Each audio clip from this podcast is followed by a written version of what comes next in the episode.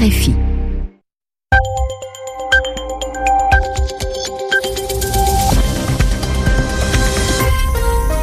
écoutez RFI, il est 21h ici à Paris, 20h en temps universel. C'est l'heure de votre journal en français facile.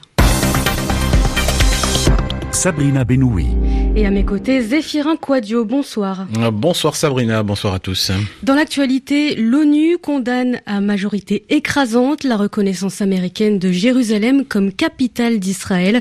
Après un vote à l'Assemblée générale, les États-Unis sont isolés. La Catalogne va-t-elle être représentée par les indépendantistes? On le saura dans les heures qui viennent. Les bureaux de vote pour les élections générales anticipées ont fermé il y a tout juste une heure. Un opposant vénézuélien écarté par le parti du président Maduro.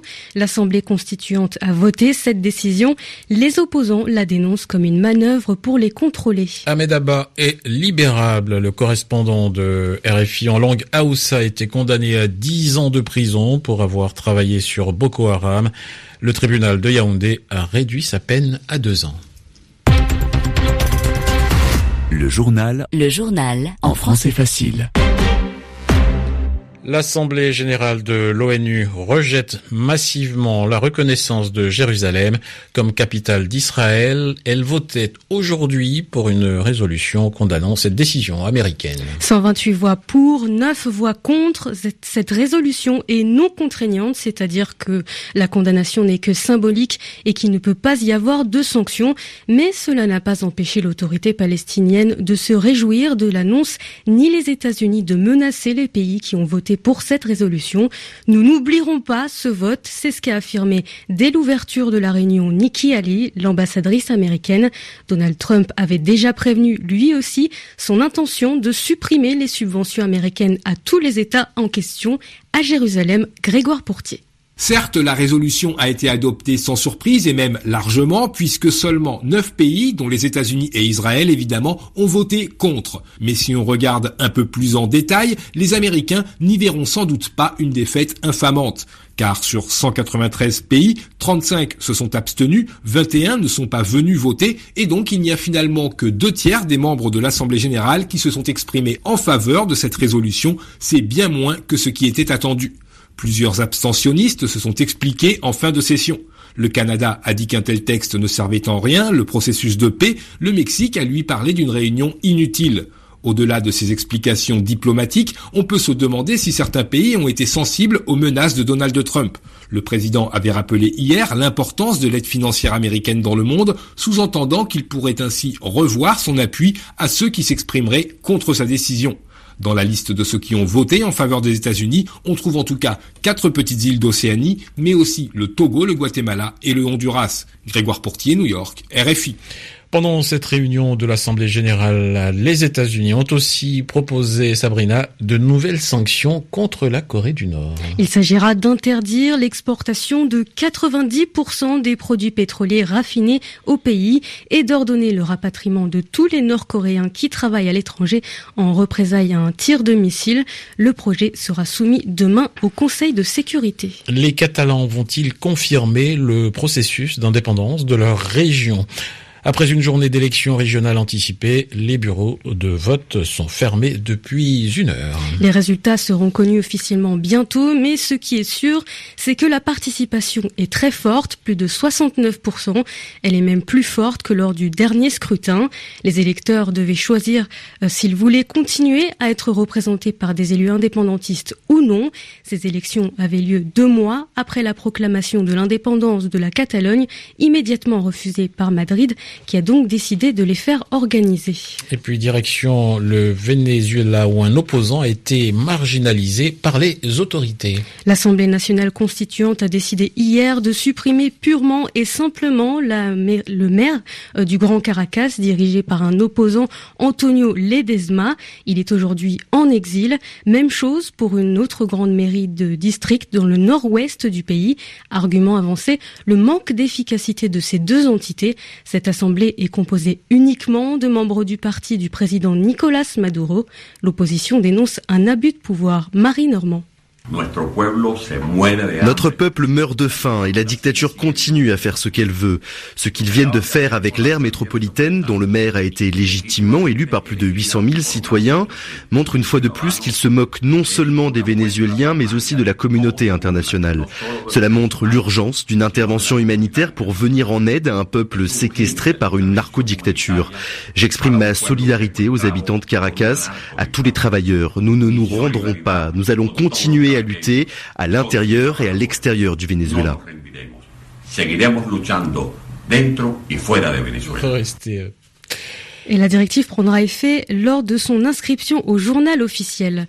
Cuba s'apprête à fermer la page de l'ère Castro. Raúl Castro cédera la présidence en avril 2018. Il a succédé à son frère Fidel il y a dix ans. Il avait déjà annoncé qu'il ne se présenterait pas pour un nouveau mandat. Un premier pas vers une sortie de crise. Au Soudan du Sud, le gouvernement et les principaux groupes rebelles sont parvenus à un accord de cessez-le-feu cela fait quatre ans que le pays est ravagé par une guerre civile. Le cessez-le-feu prendra effet à partir de lundi. Une nouvelle tentative pour relancer les pourparlers sur la guerre en Syrie. Le régime de Damas et l'opposition se sont retrouvés à Astana, au Kazakhstan, une semaine après l'échec de celui de Genève. Le régime est parrainé par les alliés russes et iraniens et l'opposition par la Turquie. Ces négociations doivent aboutir demain à une décision finale. L'auteur de l'attentat contre l'équipe du Borussia Dortmund était convoqué pour son premier jour de jugement. Il s'agit d'un germano-russe qui avait fabriqué des bombes pour cibler le bus des joueurs de l'équipe allemande en route vers un match. Le procès durera trois mois. L'auteur voulait faire baisser le cours du club en bourse pour s'enrichir. Le rappel des faits avec Carlotta Morteo. Le 11 avril dernier, à 19h, l'équipe du Borussia Dortmund quitte son hôtel en bus, direction le stade, pour affronter Monaco en quart de finale allée de la Ligue des Champions. En chemin, trois engins explosifs remplis de clous et de tiges métalliques, cachés dans des buissons, explosent au passage du bus. Mais par chance, les bombes sont mal positionnées, le carnage est évité, on ne compte que deux blessés légers. Les enquêteurs penchent d'abord pour la piste islamiste, induit en erreur par des lettres de revendication soigneusement semées sur les lieux de l'attentat. Mais dix jours plus tard, le parquet allemand annonce l'arrestation du germano-russe Sergei W, un électricien plutôt doué qui avait même emporté l'année précédente un prix en électronique et qui aurait agi par appât du gain. Le jour de l'attaque, Sergei W acquiert, grâce à un emprunt de 50 000 euros, l'équivalent de 15 000 actions du club Borussia Dortmund, le seul club de foot en Allemagne à être enregistré à la bourse. Et Sergei W parie à la baisse. En décimant l'équipe de foot, il espérait provoquer la chute du cours de BVB et ainsi empocher près d'un demi-million d'euros de bénéfices. Carlotta Direction la Chine à présent. Les habitants pourront bientôt s'offrir des mouchoirs fièrement appelés caca de panda. Une entreprise souhaite recycler les fibres des excréments de panda pour produire des mouchoirs, mais aussi du papier toilette ou encore des nappes.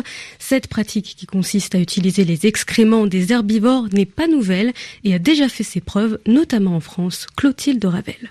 Le nom de ce nouveau label, Caca de Panda, a de quoi surprendre. Il désigne une future gamme de produits chinois fabriqués à partir d'excréments. L'ours chat, comme l'appellent affectueusement les Chinois, en produit jusqu'à 10 kilos par jour. Et comme il se nourrit exclusivement de tiges de bambou, ces excréments sont riches en fibres de cellulose, qui sont la composante principale du papier. Le procédé est plutôt simple et existe aussi en France. André Durand est papetier dans le département de l'Aude. Nous, dans notre moulin à brousse, ben, nous perpétuons le papier de crottin de cheval et pendant une vingtaine d'années, on a fait du papier de crottin d'éléphant également. Il s'agit de laver à grande eau et de filtrer et de ne récupérer que les fibres de cellulose. Et ensuite, on fait la pâte à papier, puis on fait les feuilles de papier. C'est grâce à ce même procédé, mais à une autre échelle, que la firme chinoise compte fabriquer ses mouchoirs.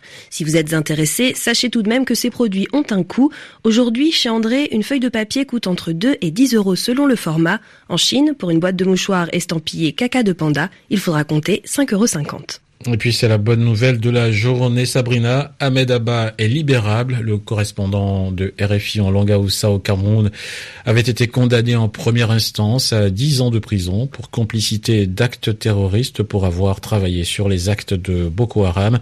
Le tribunal de Yaoundé a réduit la peine à 24 mois tout en maintenant le chef d'inculpation de non-dénonciation d'actes terroristes. Ahmed Abba a déjà purgé 29 mois.